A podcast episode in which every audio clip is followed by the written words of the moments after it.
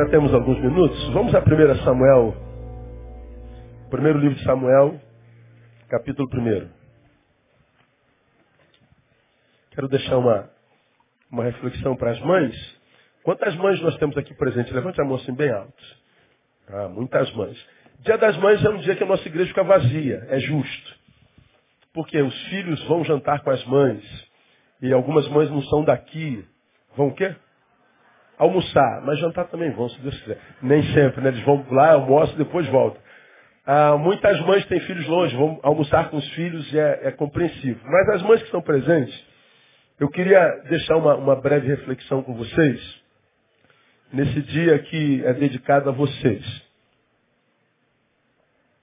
Eu quero tirar da experiência de Ana que você conhece muito bem. Ana era casada com um homem chamado Eucana. E ele tinha duas mulheres, Ana e Penina. Penina é, teve filhos de Eucana. Ana era estéril. Não podia ter filhos. O texto diz de 1 Samuel que porque Penina tinha filhos, ela zombava de Ana, que não podia tê-lo. Como ah, o homem naquele tempo poderia ter mais, podia ter mais de uma mulher, Eucana tinha duas, havia esse cisma maldito dentro da casa daquele homem. Mulheres que, dividindo o mesmo marido, não eram valorizadas da mesma proporção, na mesma proporção, da mesma forma, porque uma podia ter filho e outra não. E todas nós sabemos que a, a a primeira função, a razão da existência da mulher é parir. Enchei-vos. É, multiplicai-vos e enchei a terra. Deus colocou homem e mulher, porque só homem e mulher podem gerar vida. Só homem e mulher podem dar continuidade à raça. A função da mulher primeira é parir, gerar filhos. Você pode não fazê-lo se não quiser, mas é opção. Para não ter filho é que a gente toma cuidados. Anticoncepcionais, camisinhas e tudo mais. Porque se a gente não tomar cuidado, a nossa natureza vai gerando vida após vida, uma atrás da outra. A gente vai parir até quando a natureza conceber. A gente não concebe por opção, mas a natureza revela que nós fomos feitos para isso para multiplicação. Então a mulher se realiza no filho. É a razão da sua existência. Você pode ser empresário, você pode ser pastor, você pode ser, você pode ser o que quiser. Mas a razão da tua existência é teu filho. É para ele que você nasceu. Teu filho nasce muitos anos depois de você, mãe. Mas você nasceu para o seu filho. Um vive para o outro, um nasce para o outro. Um encontra sentido na vida do outro. Ana não tinha esse privilégio.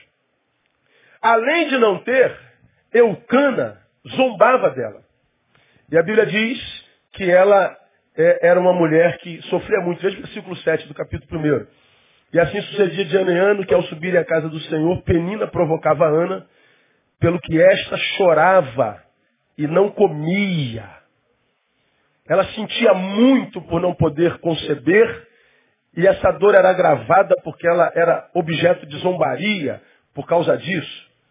Mas, diz o texto, versículo 9, que Ana se levantou depois que comeram e beberam e foram a Siló, e Eli, sacerdote, estava sentado numa cadeira, junto com o pilar no templo do Senhor. Ela, pois, com amargura de alma, orou ao Senhor e chorou muito e fez um voto dizendo, ó Senhor dos exércitos, se deveras atentares para a aflição da tua serva, e de mim te lembrares e da tua serva não te esqueceres, mas lhe deres um filho, varão. Ela pediu um filho e disse que tipo de filho queria. Ao Senhor o darei por todos os dias da sua vida, e pela sua cabeça não passará navalha. Continuando ela a orar perante o Senhor, Eli a observou, observou a sua boca, porquanto Ana falava no seu coração e só movia os lábios, e não se ouvia sua voz pelo que Eli a teve por embriagada. Ou seja, ela estava no templo ajoelhada pedindo ao Senhor. Ela só gesticulava os lábios. Ó oh, Deus, tenha misericórdia da tua serva. Lembra-te dela. Se tu te lembrares dela. Ela não, ela, não, ela não pronunciava a palavra. O sacerdote, a olhou orando, falou, essa mulher está embriagada no templo. Ela bebeu e veio para cá. Ou seja, ela não podia conceber. A outra esposa zombava dela. Ela ia para a igreja e na igreja era discriminada, chamada de bêbada. Ela explica para o sacerdote que ela não está bêbada e ela então pede ao Senhor um filho. Bom, versículo 19. Depois, levantando-se de madrugada, adoraram perante o Senhor e voltando foram para sua casa em Ramá. Eucana conheceu Ana, sua mulher, e o Senhor se lembrou dela. De modo que Ana concebeu e no tempo devido teve um filho, ao qual chamou Samuel, porque dizia ela, o tenho pedido ao Senhor. O tenho pedido ao Senhor. Então, é, era uma mulher estéril a, a, a quem Deus deu a graça de conceber.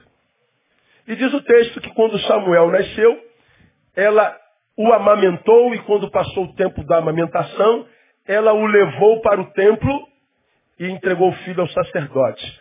Ana não criou seu filho. Ela entregou ao Senhor e Samuel foi sacerdote na casa do Senhor até o último dia da sua vida. Ela quis muito ter um filho. Teve. Quando teve, consagrou ao Senhor. Ela teve o prazer de conceber, mas não teve o prazer de criar. Porque ela tinha feito uma promessa e entregou o filho ao Senhor. E Samuel foi quem você sabe que foi na história da humanidade, na história da igreja, na história de Israel.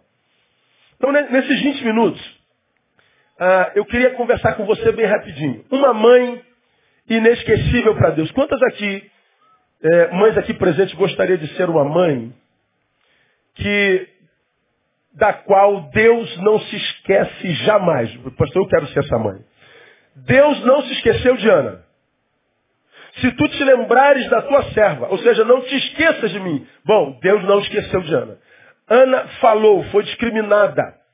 A natureza a impedia de viver aquela experiência. Mas Deus se lembra de Ana e faz de Ana, um, faz de, de uma estéreo mãe de filhos. Deus se lembrou. Como é uma mãe inesquecível para Deus? Na cabeça de Deus, como é uma mãe inesquecível? Como é uma mãe da qual Deus não pode se esquecer? Algumas marcas bem rapidinho a respeito de Ana, eu quero trazer para o nosso cotidiano, para o cotidiano das irmãs, para que Deus não se esqueça de você. De repente você está aqui, tem um filho que está longe, tem um filho que não vive a vida que você sonhou, tem um filho com o qual você sonhou muito, mas a vida que ele vive é uma vida que você nunca sonhou para ele. Pelo contrário.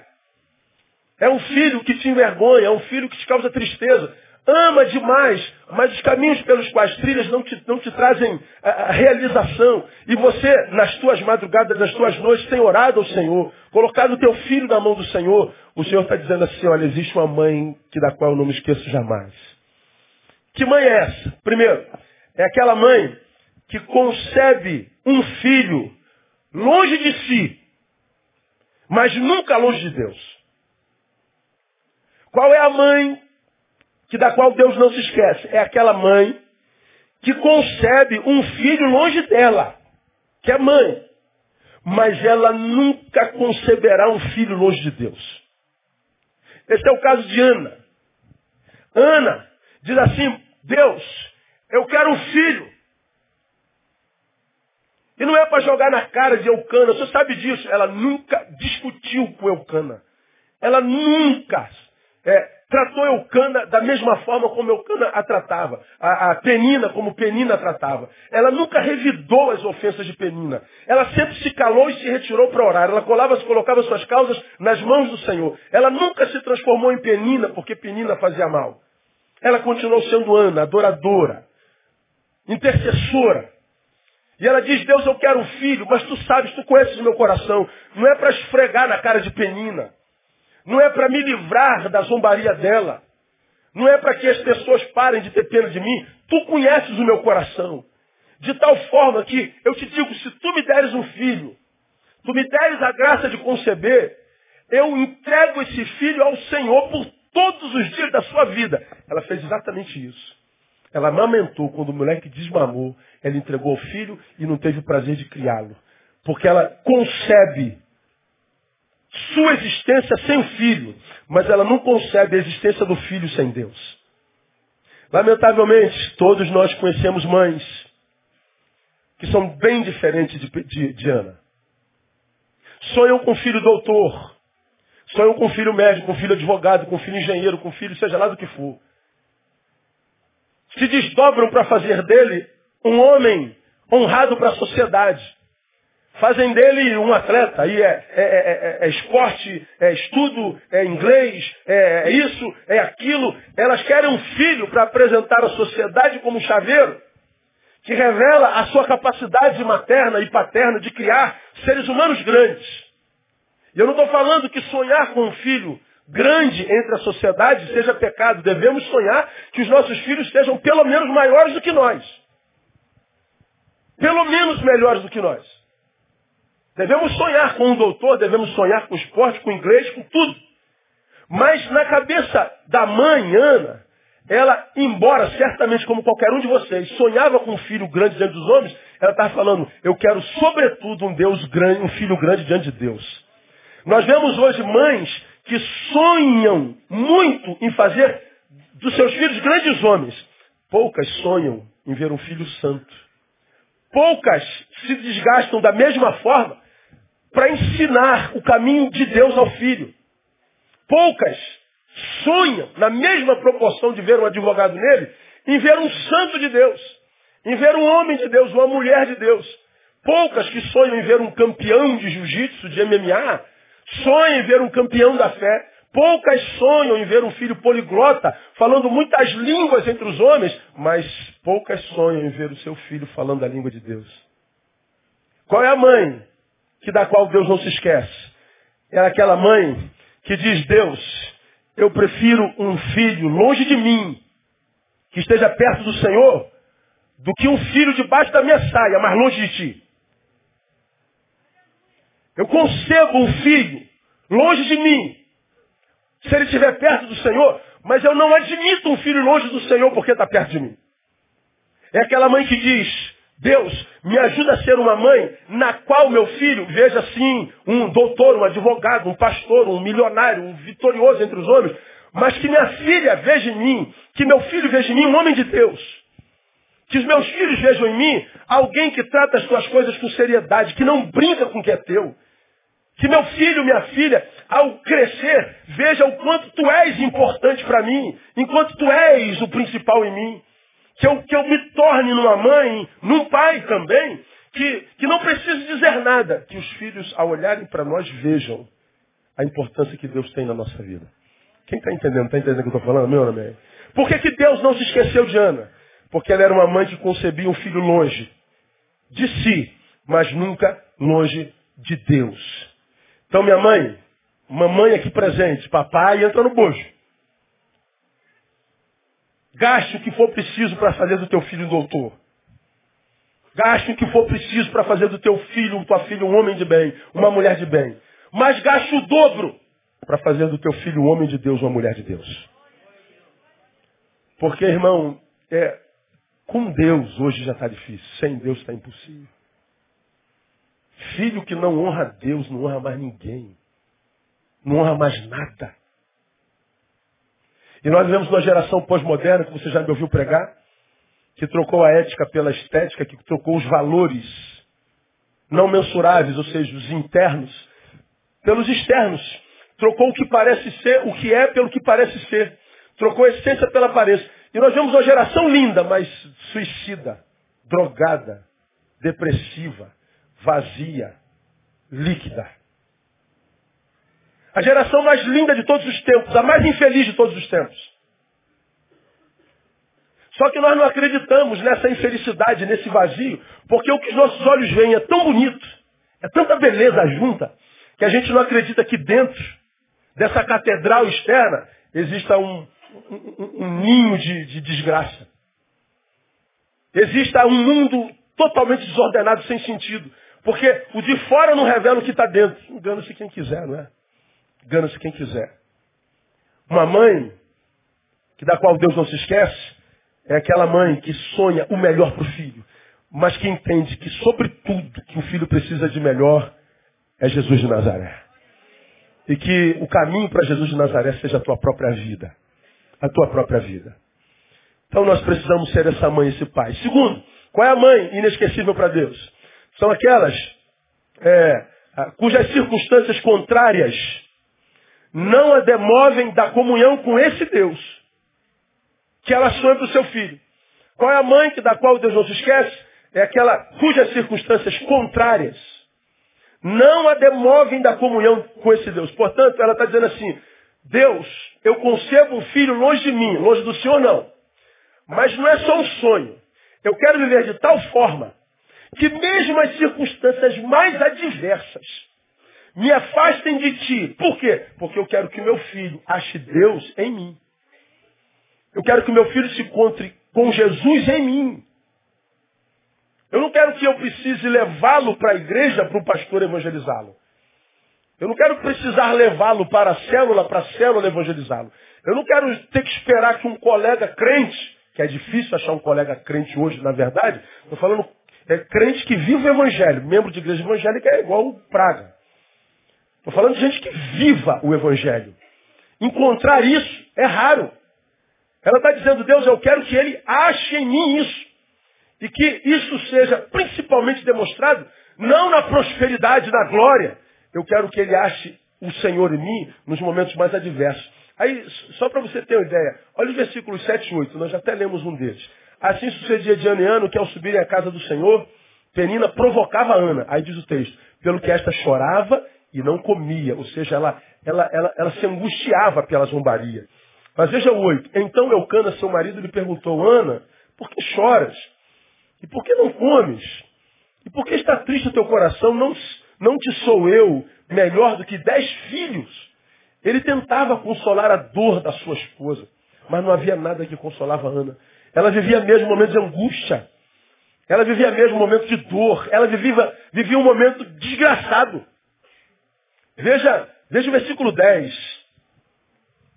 Ela, pois, com amargura de alma, orou e chorou muito. Olha como é que estava o coração dessa mulher. Veja o versículo 14. Ele disse, até quando estarás tu embriagada? Aparta de ti o vinho. Isso é o pastor discriminando essa mulher. Uma mulher amargurada de alma, uma mulher cuja, cujos olhos se transformaram em cachoeira, uma mulher discriminada pela sua família espiritual, uma mulher que não tinha paz dentro da casa porque ela era zombada pela segunda esposa ou pela primeira esposa. Era uma mulher inconsolável. Todavia, o versículo 10 continua dizendo que ela orou ao Senhor. A angústia não lhe tirou do lugar da oração. A zombaria não lhe, lhe fez uma mulher é, é, frustrada com Deus. A, a, a desonra por parte do pastor não deformou a adoradora que ela era. Não houve nada que conseguisse demover aquela mulher. No versículo 11, diz o texto, a despeito de toda amargura, que ela fez um voto ao Senhor. Ela está chorando, ela está sofrendo, ela está sendo discriminada, ela está sendo julgada, mas ela está orando, ela está fazendo voto, ela está de pé na sua fé. Diz o versículo 12, continuando ela a orar perante o Senhor. Ou seja, ela era perseverante na oração. No versículo 15, diz o seguinte, mas Ana respondeu, não, Senhor meu, eu sou uma mulher atribulada de espírito, não bebi vinho nem bebida forte, derramei a minha alma perante o Senhor. Ela está lá se defendendo da injustiça impressa sobre ela pelo pastor. Ou seja, era uma super mulher, irmão. Era uma mulher que estava dizendo, olha, não há nada, nem ninguém, nem coisa alguma que me livre, que me afaste do Deus que me salvou. Não há nada, nem ninguém, nem coisa alguma, não há circunstância nenhuma. Eu não preciso de resultados para ser fiel ao meu Deus. Porque ela não precisava de resultados para ser fiel a Deus. Deus deu resultado de vitória para ela no nome de Jesus. Porque ela não precisava de milagre para continuar crendo em Deus. Deus fez um milagre na vida dela. Diferente de muitos de nós, né? Alguns de nós precisa, alguns de nós precisamos que Deus diga sim para todas as nossas questões para que a gente continue fiel. Alguns de nós somos tão pequenos, tão pífios, que até hoje não aprendemos a lidar com o não de Deus. A gente não aprende que quando a gente pede a Deus, Deus pode responder sim, não ou espera.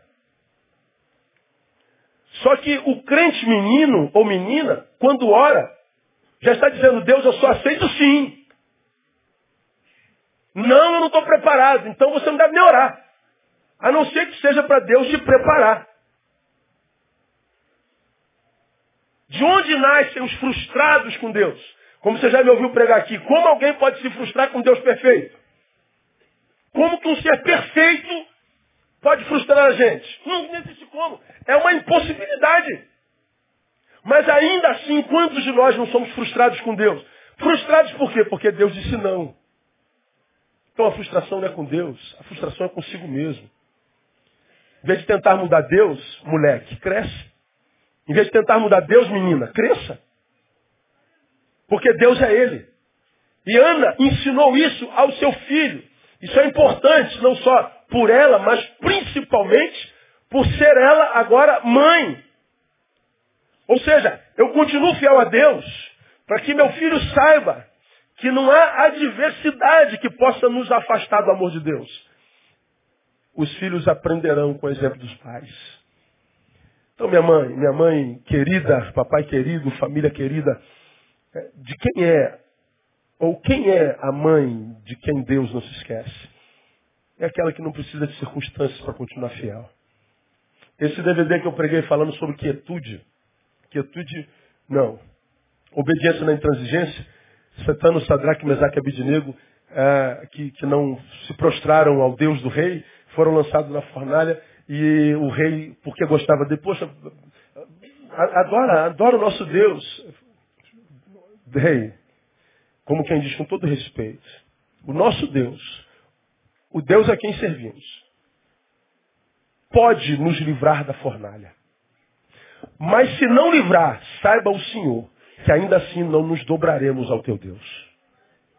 Como eu já citei, o Senhor tem poder de matar a gente, mas nos transformar no que o Senhor quer, não. A frase que eu tomei no sermão foi: o nosso Deus tem poder para nos livrar, mas se não livrar, a gente continua sendo quem é. Eles estão dizendo: Deus é Deus de fato em nós. Como? Ele tem poder para dizer sim e ele é livre para dizer não. Então Deus, seja Deus em nós. Sadraca, Bezaca, Abidinego está dizendo, Deus seja Deus. Quando a gente fala com Deus e não aceita não, a gente está impedindo Deus de ser Deus em nós.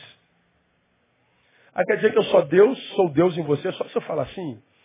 Quer dizer que eu sou Deus só se fizer o que você quer? É isso mesmo, Deus. Então você não terá Deus. Você está entregue à própria sorte. Quem vive pela sorte, quase sempre se encontra com azar. Por isso que quem joga contando com a sorte, se esquece que está jogando um jogo de azar. Então Ana foi lembrada porque as circunstâncias contrárias não a demoveram da comunhão com Deus. Por último, a, a gente aprende que a mãe que da qual Deus não se esquece é aquela cujo filho não lhe é dado para sua realização pessoal. Ela entendeu isso. Lhe é emprestado para ser criado para a glória de Deus. Ana entendeu que o filho não é uma questão de realização pessoal, é um projeto de Deus para o mundo. Aí a gente cresce ouvindo que nós criamos filhos para quem? Para o mundo. Agora, como é difícil a gente imaginar que nossos filhos não são nossos, verdade? Filho está arrumando para casar, deve ser uma loucura. Meu pastor, amigo da Flórida, quando a filha dele casava, olha o que, que ele fazia. Rebeca, não vai embora não, minha filha. Se você quiser decidir de casar, Rebeca, você pode ficar aqui, filha. Não casa não. Silaí, não faz isso, rapaz. Neil, como é que eu vou viver sem essa menina? Ué, vivendo. Quantos anos ela tem? 23. Ué, você viveu antes dos 23 anos dela existir como? Sem ela. Você está com quantos anos? 50. Então tu viveu 28 anos, 27 anos sem ela. Não faz tua filha casar com culpa, seu jumento. Mas a, paixão dos pais é tão grande que de um lado, quem já casou filho sabe do que está. Eu não sei como é que é isso. Nem me interessa, mas vai chegar o dia. Né? Você está vendo seu, seu filho e sua filha se preparando para casar? Deve dar um misto de alegria, né, cara? Minha filha cresceu, achou um homem de Deus, um menino bom, uma menina boa. Deve ser uma alegria enorme, mas ao mesmo tempo, você, o quarto vai ficar vazio, você vai chegar da igreja, você vai lá no quartinho, ô Jesus amado, Deve ser um, um misto de alegria e de tristeza. Porque o nosso menino cresceu. E na, cresceu cronologicamente. Porque em nós não cresce nunca. É o bebê. Mas Ana, ela foi racional. Ela só teve filho para dar de mamar. Porque ela entendeu que o filho não é dela, o filho é de Deus. Mãe, teu filho pertence ao Senhor. Com isso eu digo duas coisas. Não impeça de ser usado por Deus. E, se ele está longe de Deus, fica tranquilo. Se você tiver joelho no chão, Deus o traz de volta porque ele pertence a ele. Aplauda ele. Não desista do teu filho. Não desista do teu filho. Continua sendo uma mulher de Deus. Porque teu filho pertence ao Senhor. Satanás tenta tirar onda, querendo, eu vou levar teu filho. Não. Diga assim, o meu filho, a minha filha, pertence ao Senhor. Aleluia. Guarda isso no teu coração. Não, não sucumba a nada que seja além disso. Aí eu termino citando uma definição de filho de José Saramago, que a maioria de vocês já conhece. Olha como é que José Saramago definiu filho. Filho é um ser que nos emprestaram.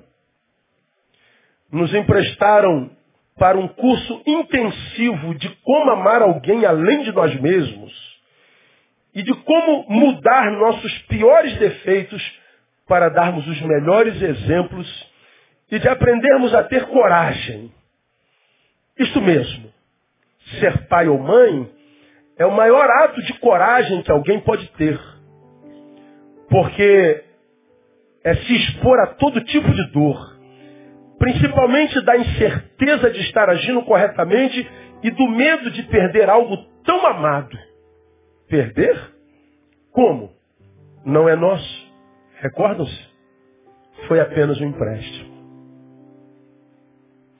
Essa foi a melhor definição do que é ser mãe, do que é ser pai que eu já vi na minha vida. Filho é um ser que nos emprestaram para fazer um curso intensivo de como amar alguém além de nós mesmos. Quantas mães e pais entendem isso aqui? Diga glória a Deus. A minha oração é que nossos filhos entendam isso. Filhos,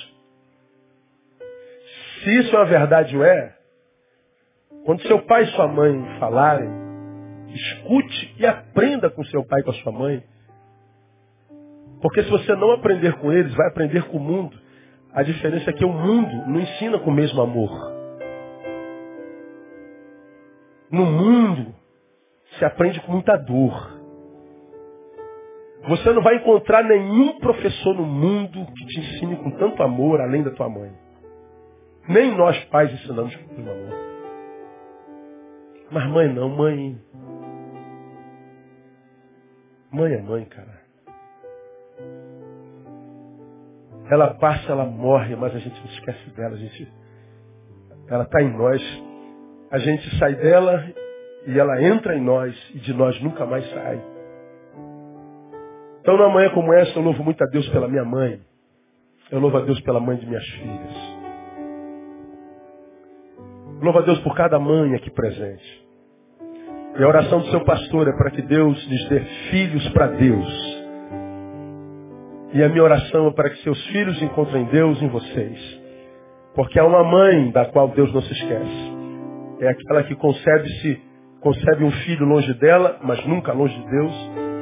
É aquela cujas circunstâncias contrárias não a demovem da comunhão com o Pai. É aquela que entende que filho não lhe é dado para sua realização pessoal, Infelizmente, hoje os filhos são, são realização pessoal. A mulher quer ter um filho, arruma um reprodutor, um garanhão. E ela tem um filho e manda o garanhão embora. Veja, eu sou mãe. O filho é um troféu para revelar sua saúde uterina. O filho é um objeto, é um produto. Essa mãe no dia da angústia vai sofrer angústia de forma muito mais intensa. Porque filho não é um produto para a nossa realização pessoal. Filho é um empréstimo que Deus nos dá para vivermos o maior e mais puro de todos os amores E que por causa disso, o empréstimo, nós nunca perdemos. Porque a gente só perde o que é nosso. Nossos filhos não são. Que não é problema algum. Saber que Thaís não é minha, que Tamara não é minha. Mas saber que ela é de Deus. E saber que Ele pode cuidar delas melhor do que eu. Quando elas saem, eu não sei onde estão. Dizem estar no lugar, a gente tem certeza que está lá? Deus sabe onde elas estão. E Ele vai cuidar delas. Mãe, Deus vai cuidar do seu filhote. Que Ele te abençoe. Vamos aplaudir.